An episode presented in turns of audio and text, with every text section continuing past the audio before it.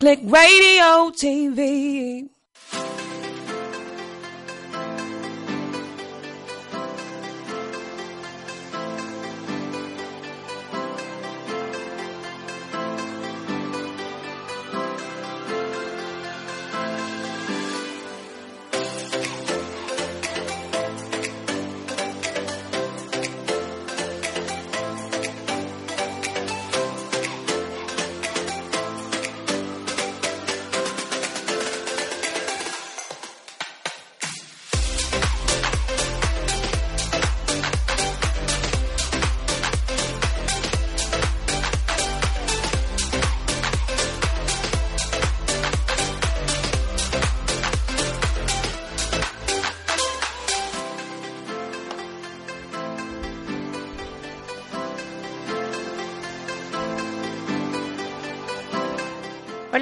Buenas tardes, ¿cómo están? Bueno, feliz lunes, feliz día de retomar la semana y lo mejor, feliz de que ya vamos a, terminar, por así decirlo, esta temporada. Pero no quiero que empecemos el programa y hablemos de la temporada sin antes escuchar unos interesantísimos mensajes de nuestros patrocinantes que nos van a hablar de mm, productos súper beneficiosos, productos que nos mantienen a flote, como quien dice. Así que mi querido Osvaldo este, nos va a ayudar con eso y bueno, los escuchamos y regresamos en un momento con ustedes.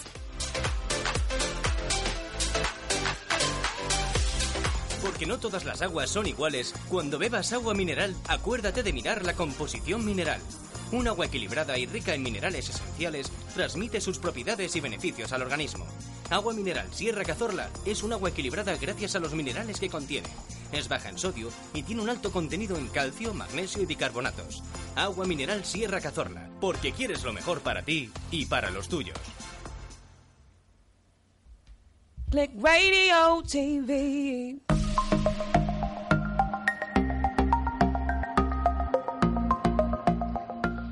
Escucha Click Radio TV, la radio con alma.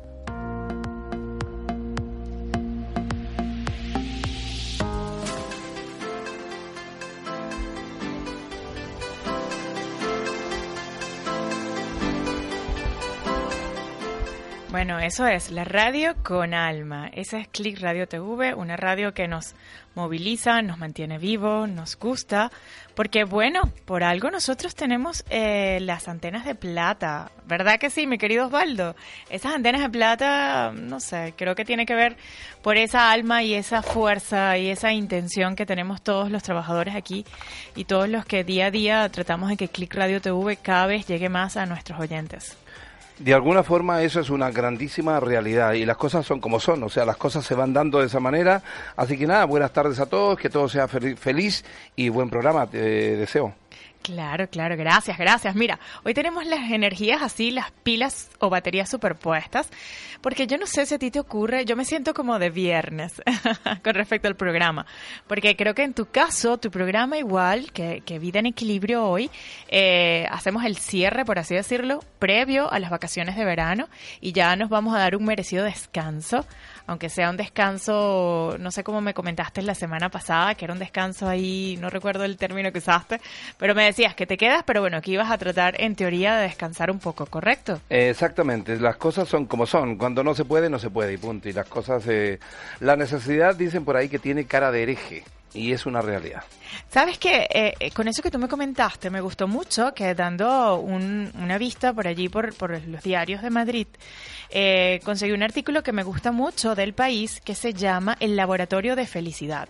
Y me gustó un artículo que voy a hacer algunos tips o referencias de, del contenido de este artículo que habla de las cinco claves para descansar estas vacaciones aunque seas autónomo. De verdad que esto me sentí tan identificada y recordé un poco lo que comentabas de que, bueno, a veces eh, igual, yo al igual que tú me quedo acá este verano en Madrid, pero bueno, súper contenta porque sigo haciendo lo que me gusta, trabajando, haciendo cosas, al, poniendo cosas al día, como quien dice, y siempre mentalmente tengo las vacaciones puestas en la Navidad. Siempre tengo como que esa perspectiva de, de, irme de vacaciones y desconectar en Navidad. Sin embargo, eso no consta para que aunque estemos, por ejemplo, tengamos que hacer nuestras actividades, no descansemos mentalmente, ¿no? Nos tomemos algún respiro. De hecho, eh, este artículo que, que, les recomiendo que, lo busquen, del país, Laboratorio de Felicidad, habla un poco de que mm, el cerebro necesita vacaciones aunque nosotros creamos que de pronto nuestras actividades sean un poco relajadas o no tengamos una jornada muy fuerte, eh, la realidad es que necesitamos desconectar en un momento. Este artículo hace mención que incluso en la antigua Grecia ya existían templos dedicados a Esclepio, dios de la medicina, donde los pacientes eran inducidos a soñar para curarse de sus enfermedades. ¿Qué te parece?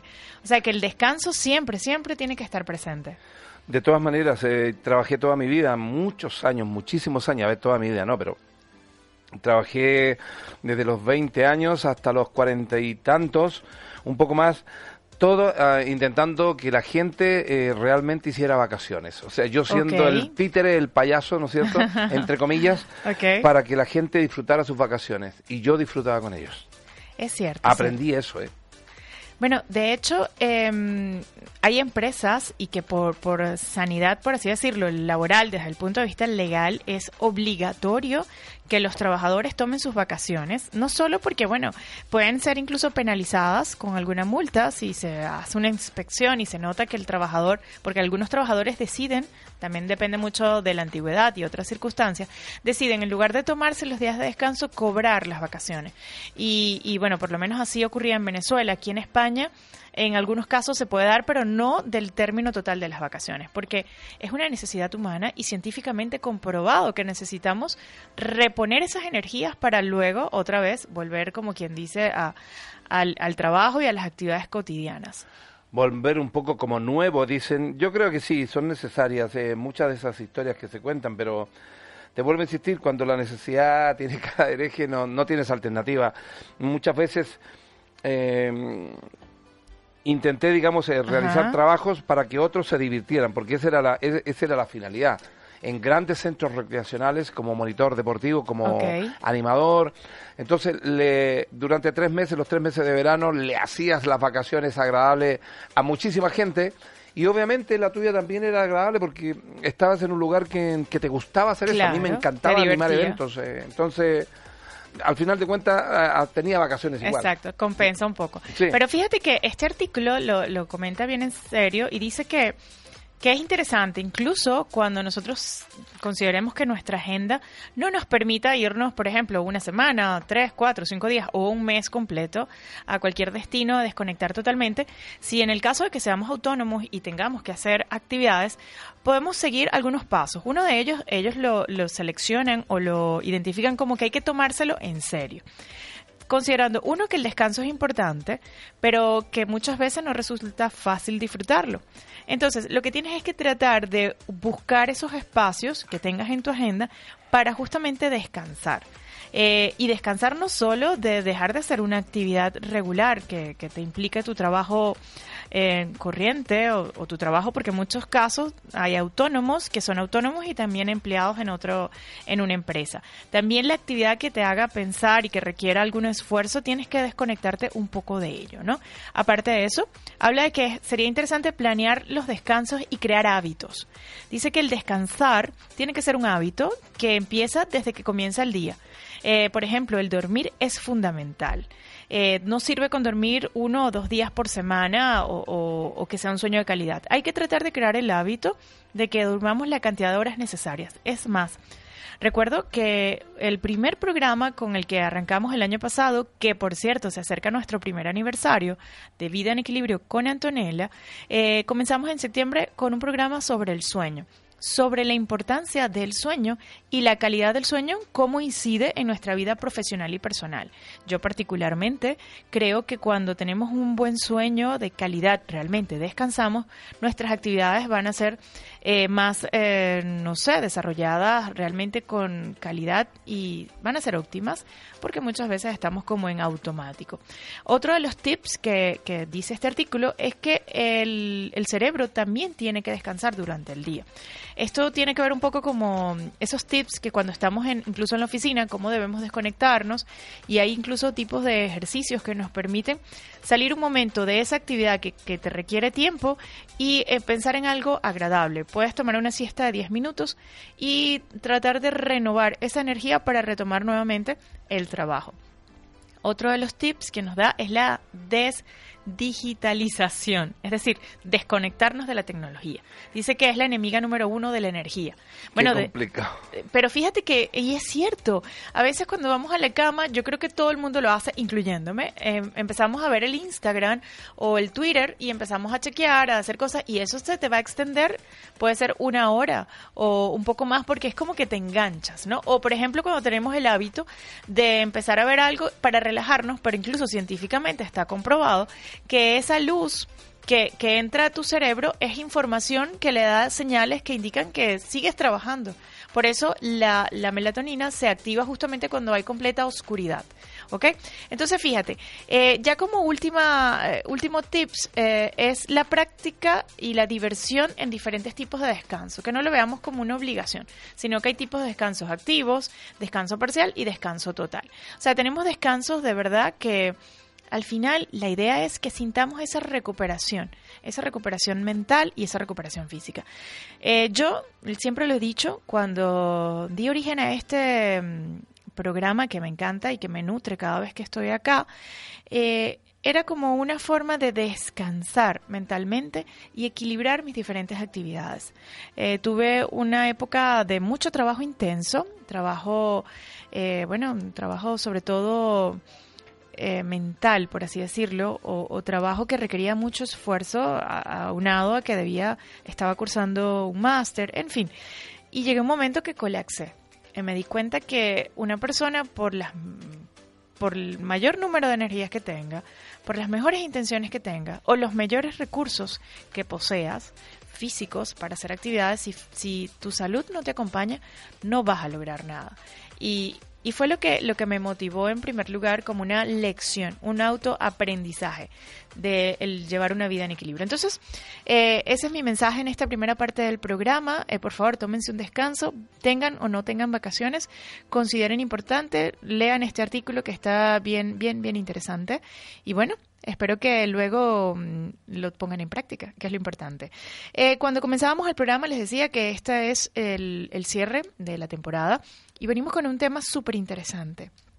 Un tema que si bien es cierto, eh, yo creo que no tiene edad, no tiene momento en el año y tiene que ver con las finanzas. Muchas veces pensamos en el hecho de que, es más, me atrevería a decir que el principal enemigo para lograr un descanso o una tranquilidad mental son las preocupaciones que nos generan las cuentas por pagar, eh, los compromisos que tenemos que asumir y más hoy en día donde cada vez la vida parece más compleja.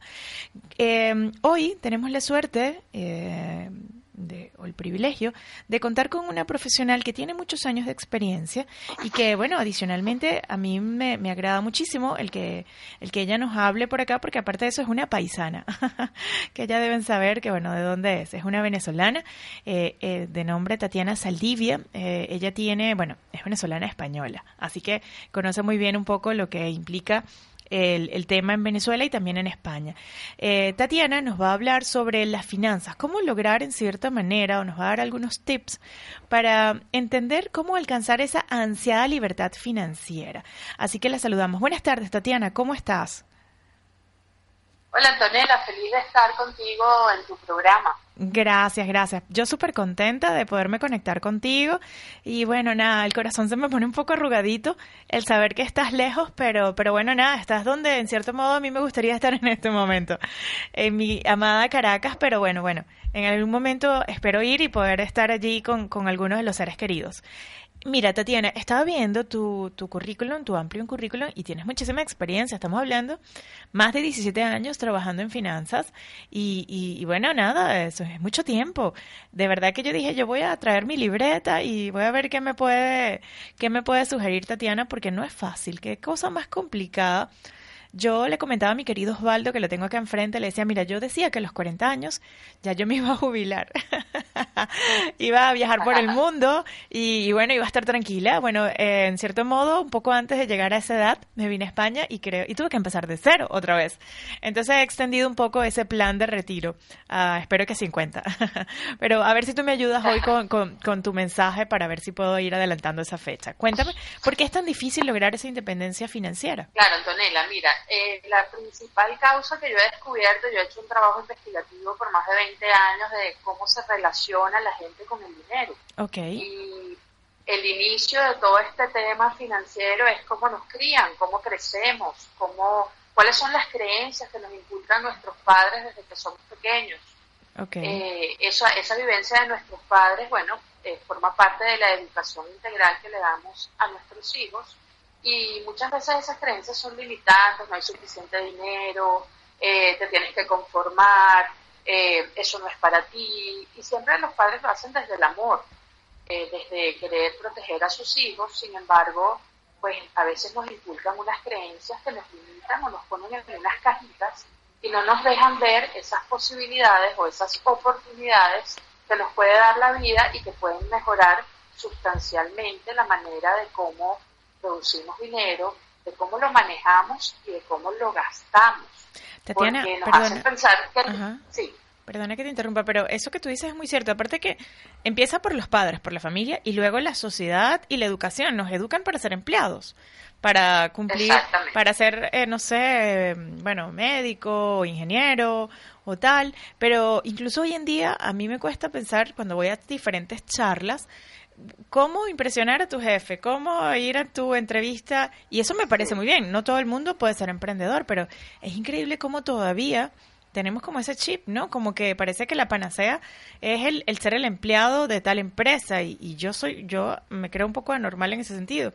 Yo le huyo al ser empleada y estar ocho horas en una oficina, o sea, Sí. yo creo que ser emprender, que tampoco es nada fácil, este, es lo que al final te puede dar un poco esa tranquilidad, ¿no? sí, muchas veces te, te inculcan la creencia de que ser empleado, sobre todo, por ejemplo, en España, Ajá. ser oficial de carrera, de trabajar para el gobierno, hacer una carrera, es lo que es seguro, pero tú puedes, tú puedes hacer eso si te gusta y estás de acuerdo, pero además puedes hacer otras cosas donde no necesariamente tienes que estar físicamente.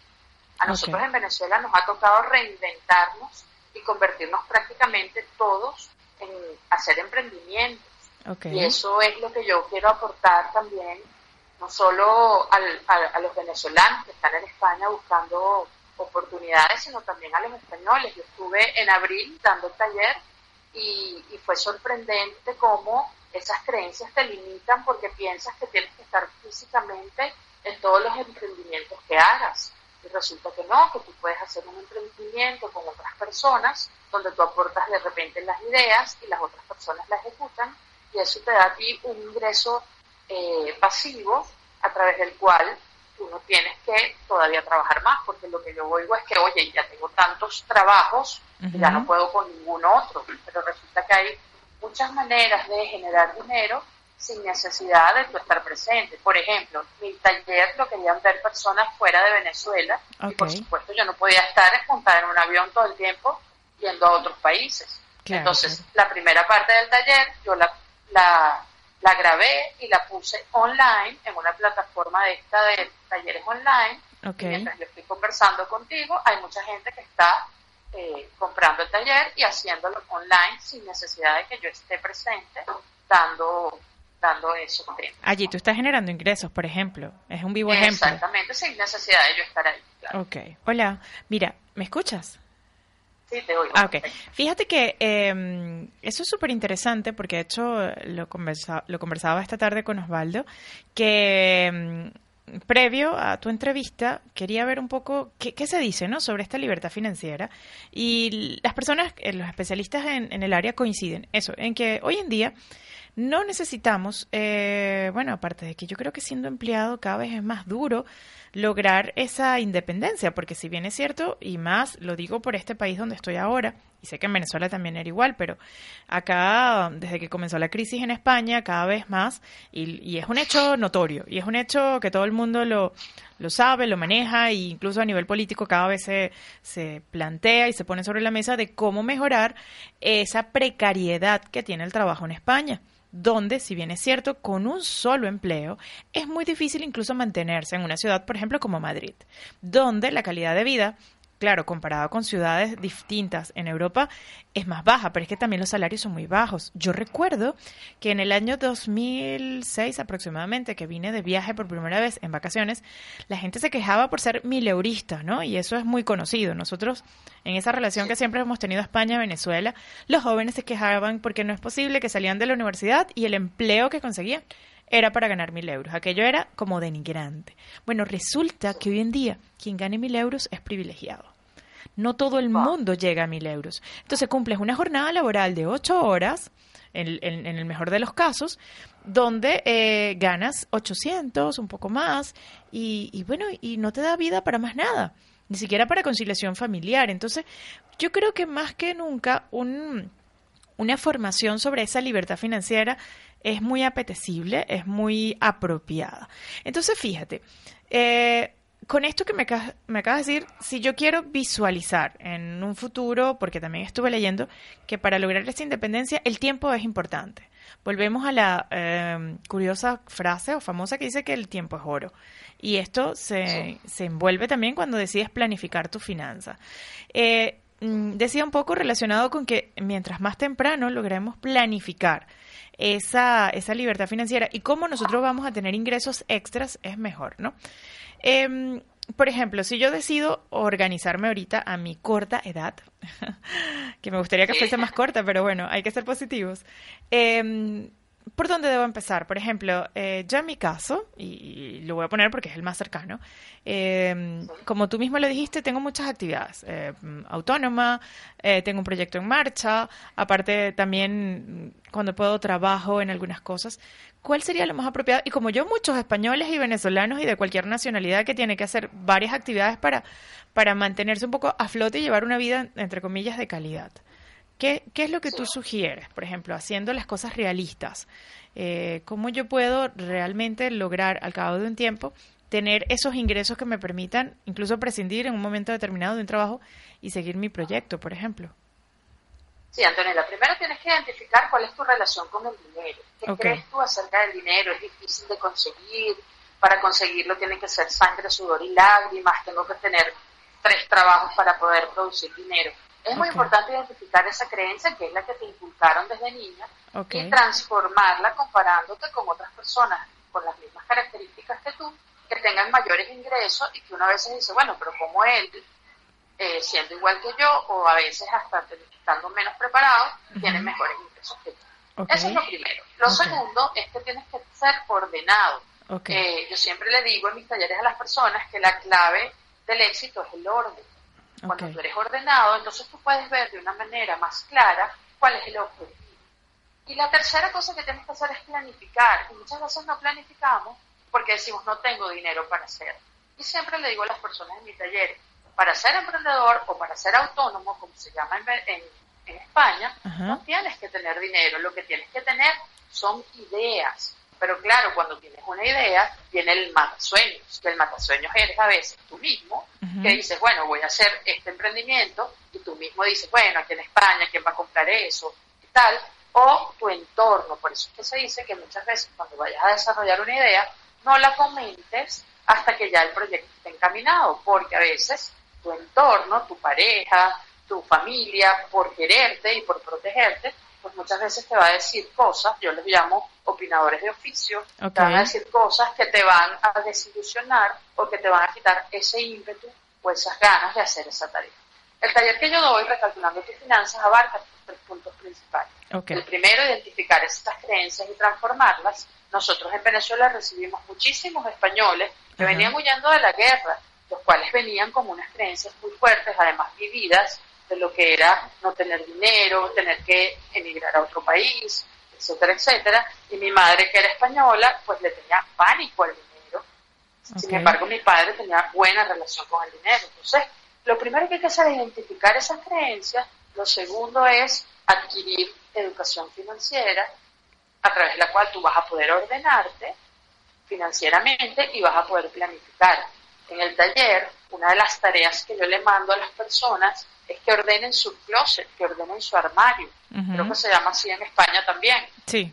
Y, y la gente dice, no, mi armario está perfecto, está ordenado. Y le digo, bueno, toma alguna pieza que tengas más de seis meses que no la usas y te sorprenderás de la cantidad de cosas que tienes en tu armario que no necesites, que no, las, no hace falta que estén ahí, pero que cubren un espacio que te quita a ti la sensación de escasez.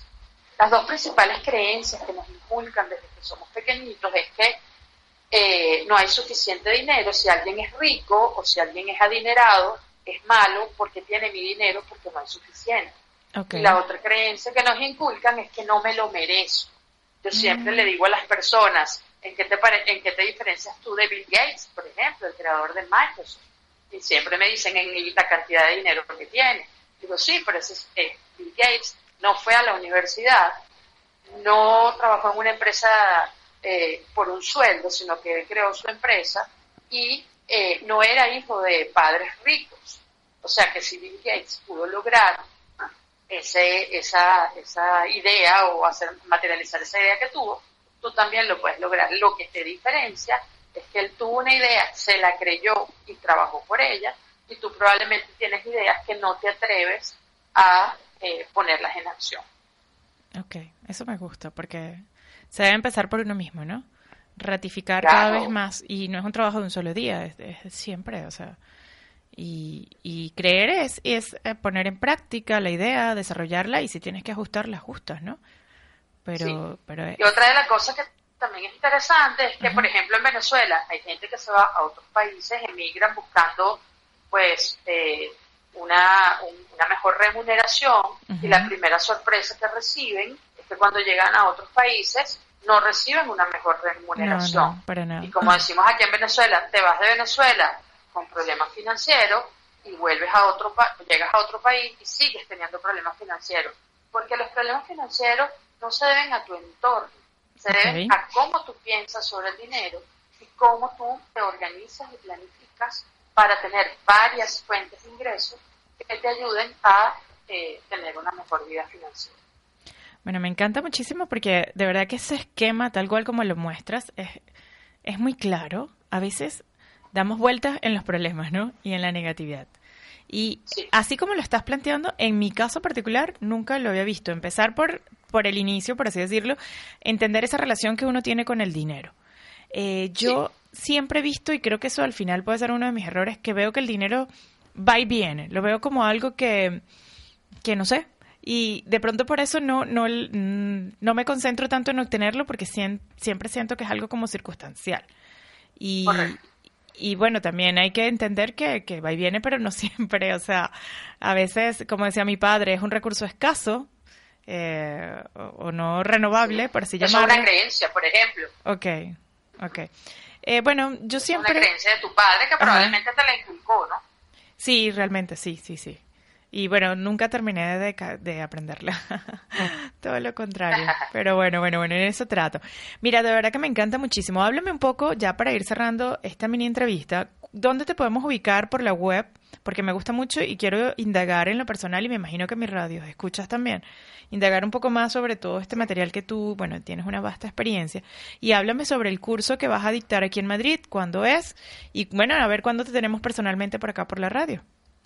Me encantaría, fíjate. Eh, recalculando tus finanzas, el taller comenzó como un estudio, como les digo, eh, acerca de toda mi experiencia y fue tal el impacto que causó en las personas que le empecé a impartir el taller, que yo dije, esto se va a convertir en mi misión de vida, enseñar a las personas de que hay esperanza, de que sí puedes conseguir otras fuentes de ingresos sin necesidad de estar presente, que tienes que desarrollar tus ideas y yo entonces ahí es donde entro a ayudarte y a enseñarte cómo hacer. Yo en abril estuve en España en una, eh, bueno, estuve de visita y además aproveché los talleres amigos venezolanos que estaban allá y el impacto fue tan grande que ellos me dijeron, Tatiana, tienes que volver porque esto se lo tenemos que, lo tenemos que promocionar no solo con los venezolanos, sino con nuestros amigos españoles también. Entonces, bueno, voy a estar el, el 24 de septiembre dando, recalculando tus finanzas, que eh, de lo que hemos estado hablando. Eh, va a haber un horario de la mañana y un horario de la tarde. Todo está en la página web. Ya les voy a dar la dirección. Y el 24 de septiembre también eh, voy a dictar, o sea, el 24, eh, perdón, el 24, a ver, el 24 de agosto y el, y el 27 de septiembre. Ah, son dos fechas, estar 24 de dictando- agosto Son dos fechas. y 27 de septiembre. Bueno, los que nos quedamos en Madrid, por ejemplo, Osvaldo y yo, que nos quedamos en Madrid, que somos los únicos que Están no vamos de vacaciones. Sí, Van a ser mis segurísimo. invitados especiales. Ay, qué linda, gracias. Bueno, de verdad que me encanta muchísimo y quiero, quiero, quiero y lo necesito. Y, y eso está bueno Es porque... algo diferente, es un enfoque distinto, no tienen que sacar cuentas, no, no les voy a hablar de problemas financieros, Exacto. sino que voy a combinar las herramientas de coaching con herramientas de programación neurolingüística y con herramientas financieras para que ustedes puedan diseñar esa vida financiera que quieren y yo les voy a demostrar que si lo planifican y si se ordenan y si trabajan sobre esas creencias que los limitan, pues sí lo van a lograr. Porque si otras personas lo han logrado, Claro, ustedes también lo pueden lograr. eso, es correcto, es lo que yo siempre Eh, trato de ver. Sí, La página web es recalculando, como suena, Ajá, web, W-E-B, todo pegado, recalculandoweb.com.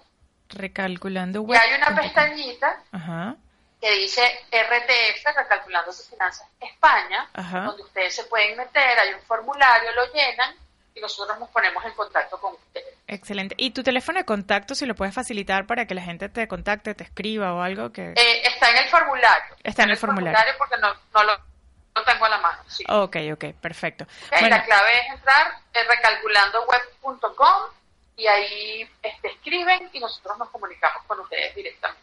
No, excelente, excelente. De verdad que te voy a escribir para ya apuntarme. Y, y bueno, nada, espero que cuando regresemos en septiembre te tengamos acá personalmente en la radio y podamos conversar con Me más. encantaría.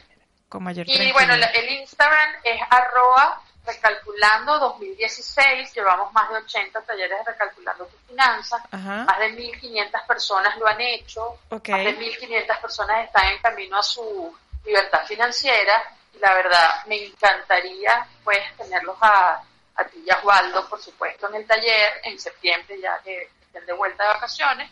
Y bueno, que me ayuden a, a, a- demostrarle a, a las personas que sí se puede y que lo que hay es que romper esas creencias limitantes, organizarse y planificarse y vas a poder lograr tu objetivo perfectamente. Excelente, excelente. Lo voy a apuntar. Bueno, mi estimada Tatiana, gracias por conectarte con nosotros. Un abrazo virtual desde Madrid a mi gente en Caracas. Gracias, Y- Antonella. Felices vacaciones, disfruta y descansa. Gracias, gracias. Y bueno, y seguimos en contacto. Que estés muy bien. Seguro. Hasta Fuerte luego. abrazo para todos. Gracias. Bueno, escuchamos música y regresamos.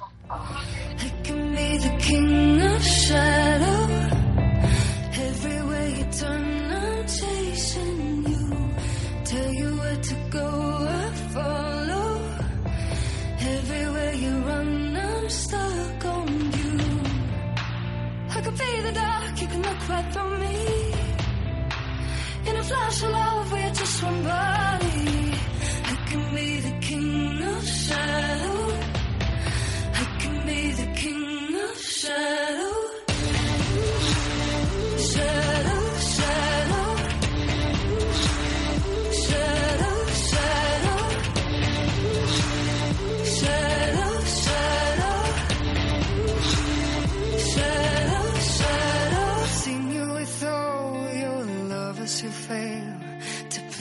Like I know I can. Hold me below the covers and say, Tonight you let me be your hands.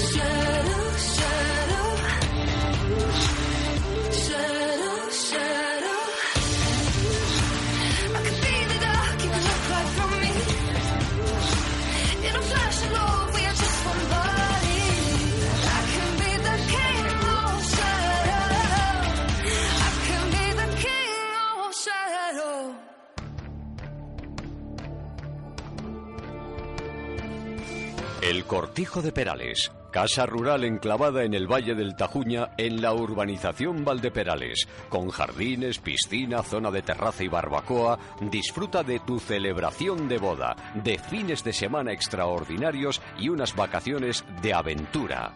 El Cortijo de Perales, a 30 minutos de Madrid. Pídenos información en reserva arroba el guion medio. El Cortijo de Perales. Y ahora, si dices que nos has oído en clickradiotv.es, tienes un 5% de descuento. El cortijo de Perales.es 686 09 24 24 686 09 24 24 El cortijo de Perales. Estás escuchando Click Radio TV, la radio que engancha. Click Radio TV.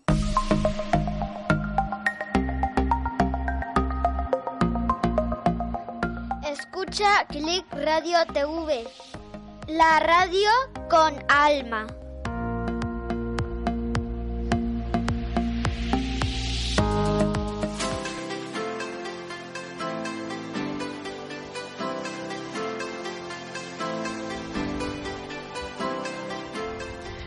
Bueno, regresamos a la radio con alma. Otra vez por acá, luego de un merecidito descanso, mini descanso.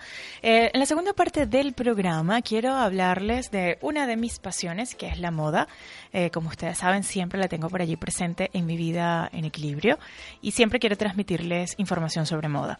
Hoy, bueno, me siento muy contenta y privilegiada porque, bueno, tuvimos en el mes de julio a una invitada muy especial que vino directamente de Turquía, de Estambul.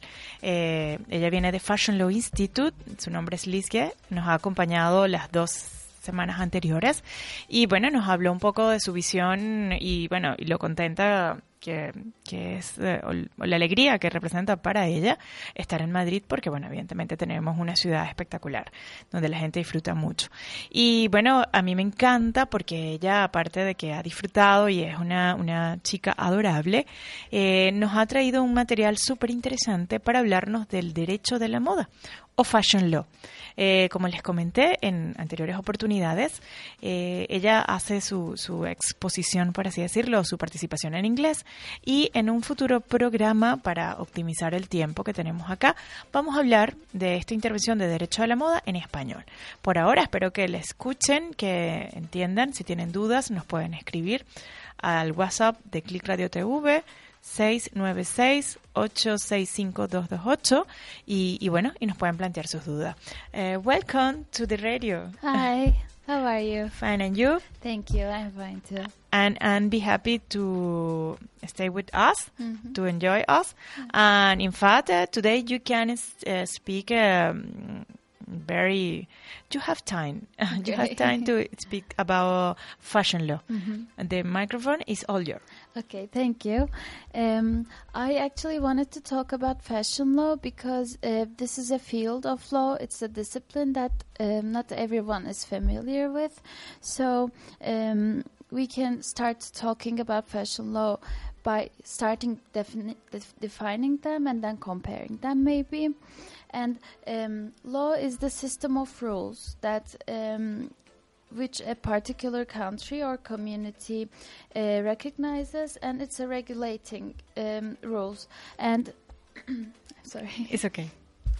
um, and uh, on the other hand, fashion um, is a lifestyle, and I can say that it's a way of expressing someone's self, oneself.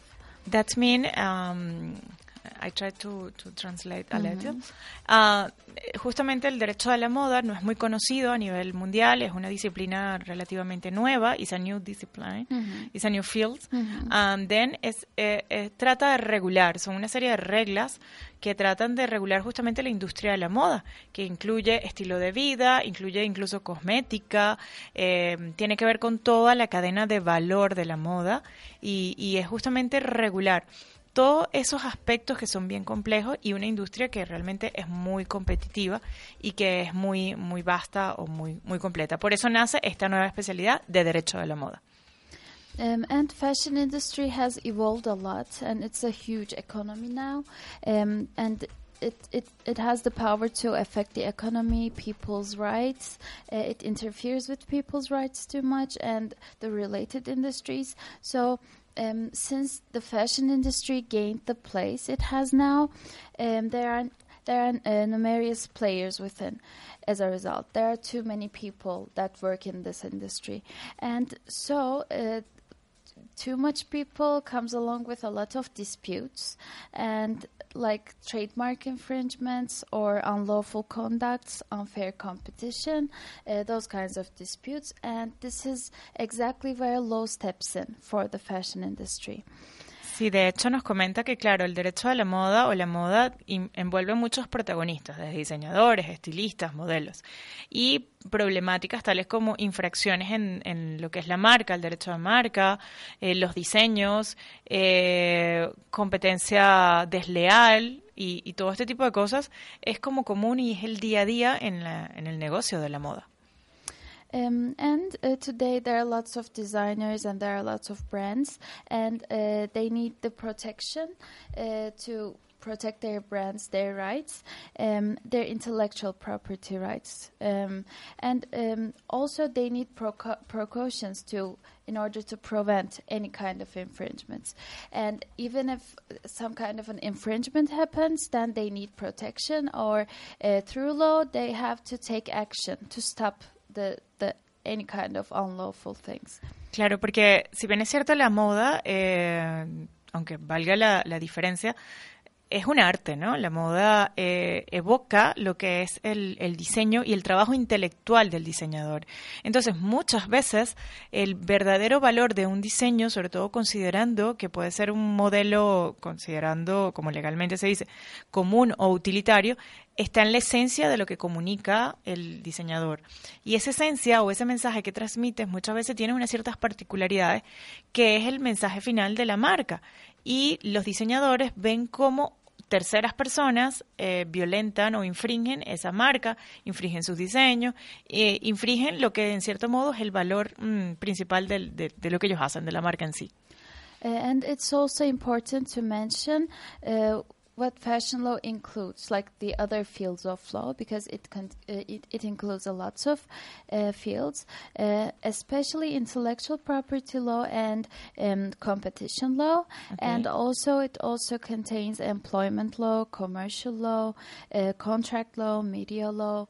There are lots of um, disciplines that fashion law is included. Sí, de hecho, el derecho a la moda, nos comenta Lisgia, que es una combinación de diversas disciplinas ya existentes en el derecho, como el derecho mercantil o derecho comercial, el derecho laboral o derecho del trabajo. Eh, está muy bien acompañado, por así decirlo, o la columna vertebral es la propiedad intelectual, intellectual property, y lo que es la, el derecho a la competencia, que es lo que en cierto modo es un poco más el día a día de la disciplina. Sin embargo, eh, la esencia del derecho a la moda es que no solamente la combinación de estas diferentes disciplinas, sino que hay algo muy importante, un componente que tiene que ver con el conocimiento de la industria de la moda. A fashion lawyer need to know very well fashion industry. Yeah, of course, of course.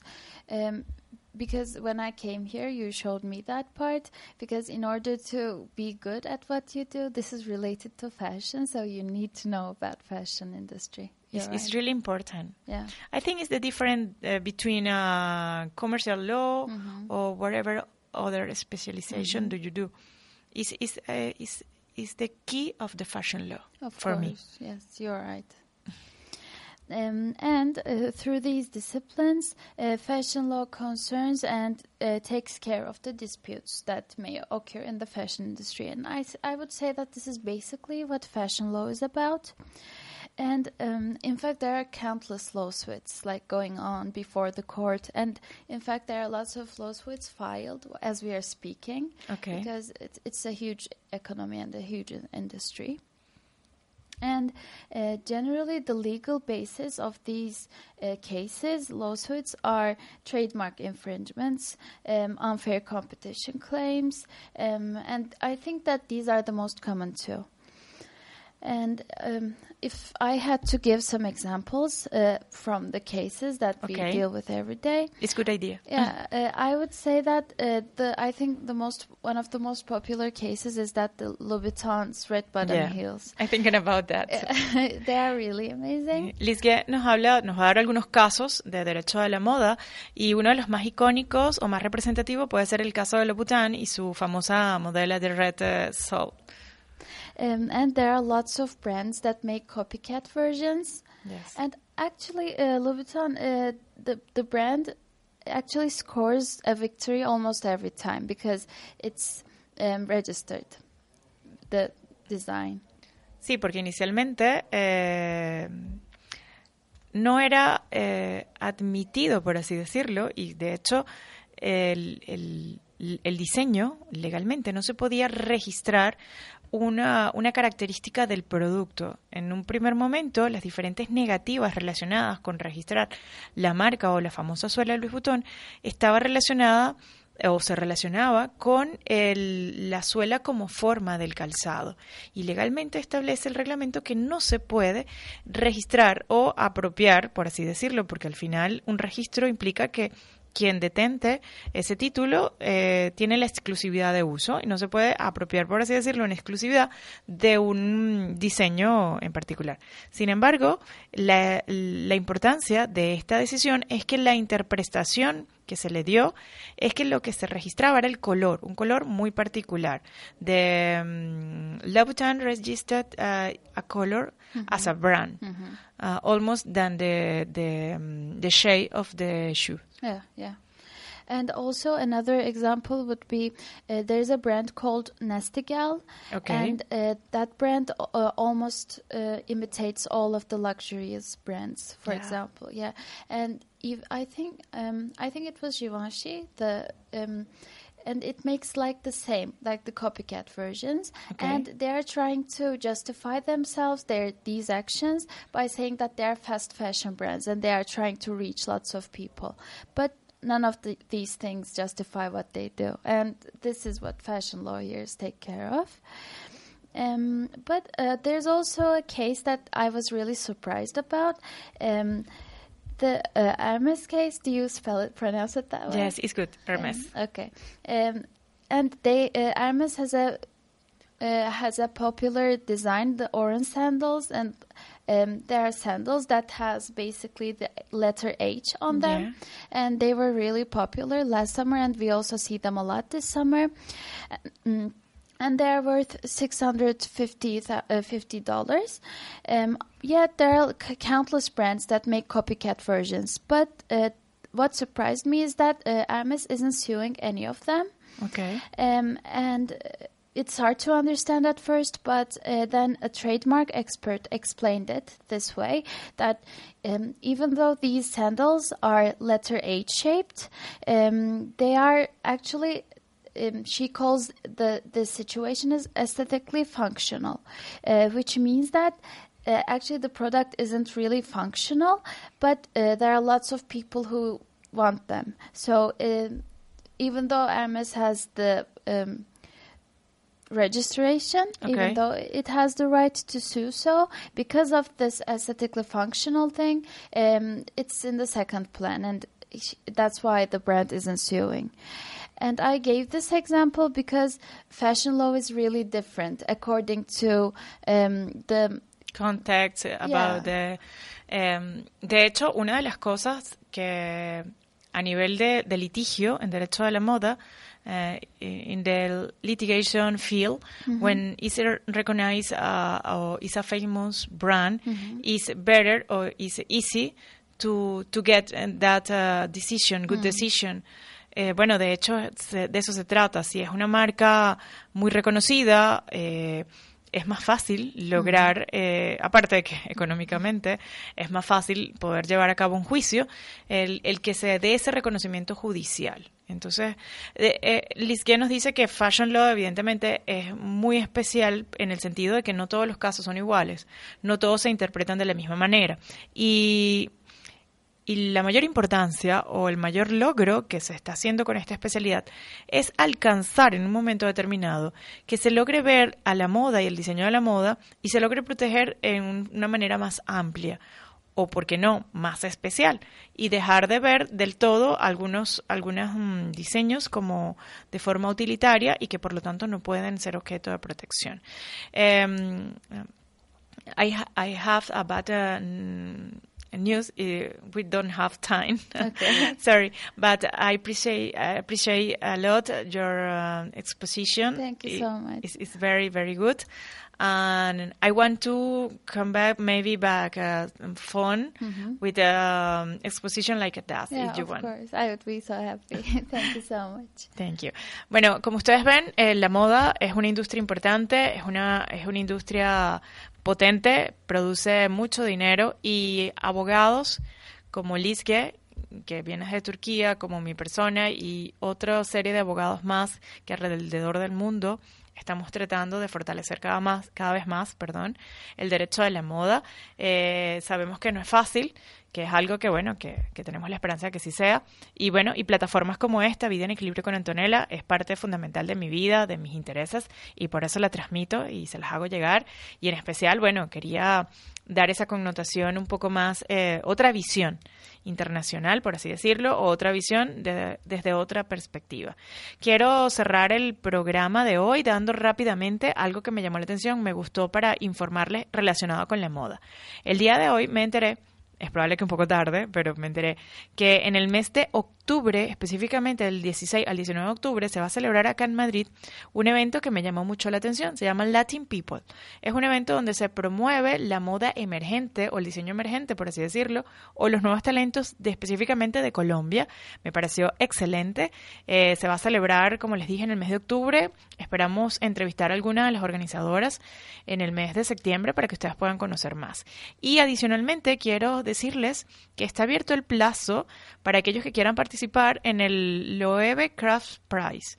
Es un premio que se otorga desde el año 2016, eh, fue su primera edición, que nació con el objetivo de constatar la importancia de la artesanía en la cultura actual y reconocer el trabajo de artistas cuyo talento, visión y voluntad innovadora genera los estándares del futuro.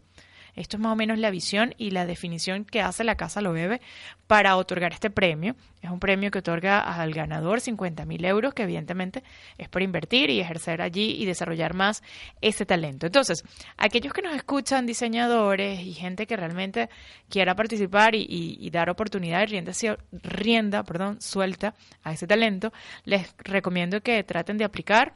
Hasta el próximo 30 de octubre tienen la posibilidad de hacerlo e ingresen a la página web del LOEVE y traten de, participar. De pronto tienen la suerte, ¿por qué no?, de ir al Museo de las Artes Decorativas de París y ser uno de los beneficiarios.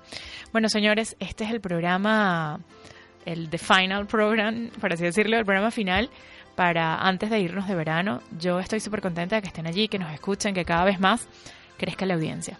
Espero que se cuiden en el verano, se pongan protector solar, se cuiden la alimentación, el alma, así como dice la radio Click Radio TV, que se cuiden el alma, que es lo más importante. Se les quiere mucho, se les quiere bien. Gracias, Lizget. Thank you very much for Thank you. joining us. Ah, y espero que disfruten. Espero que volvamos y que nos escriban. Bye bye.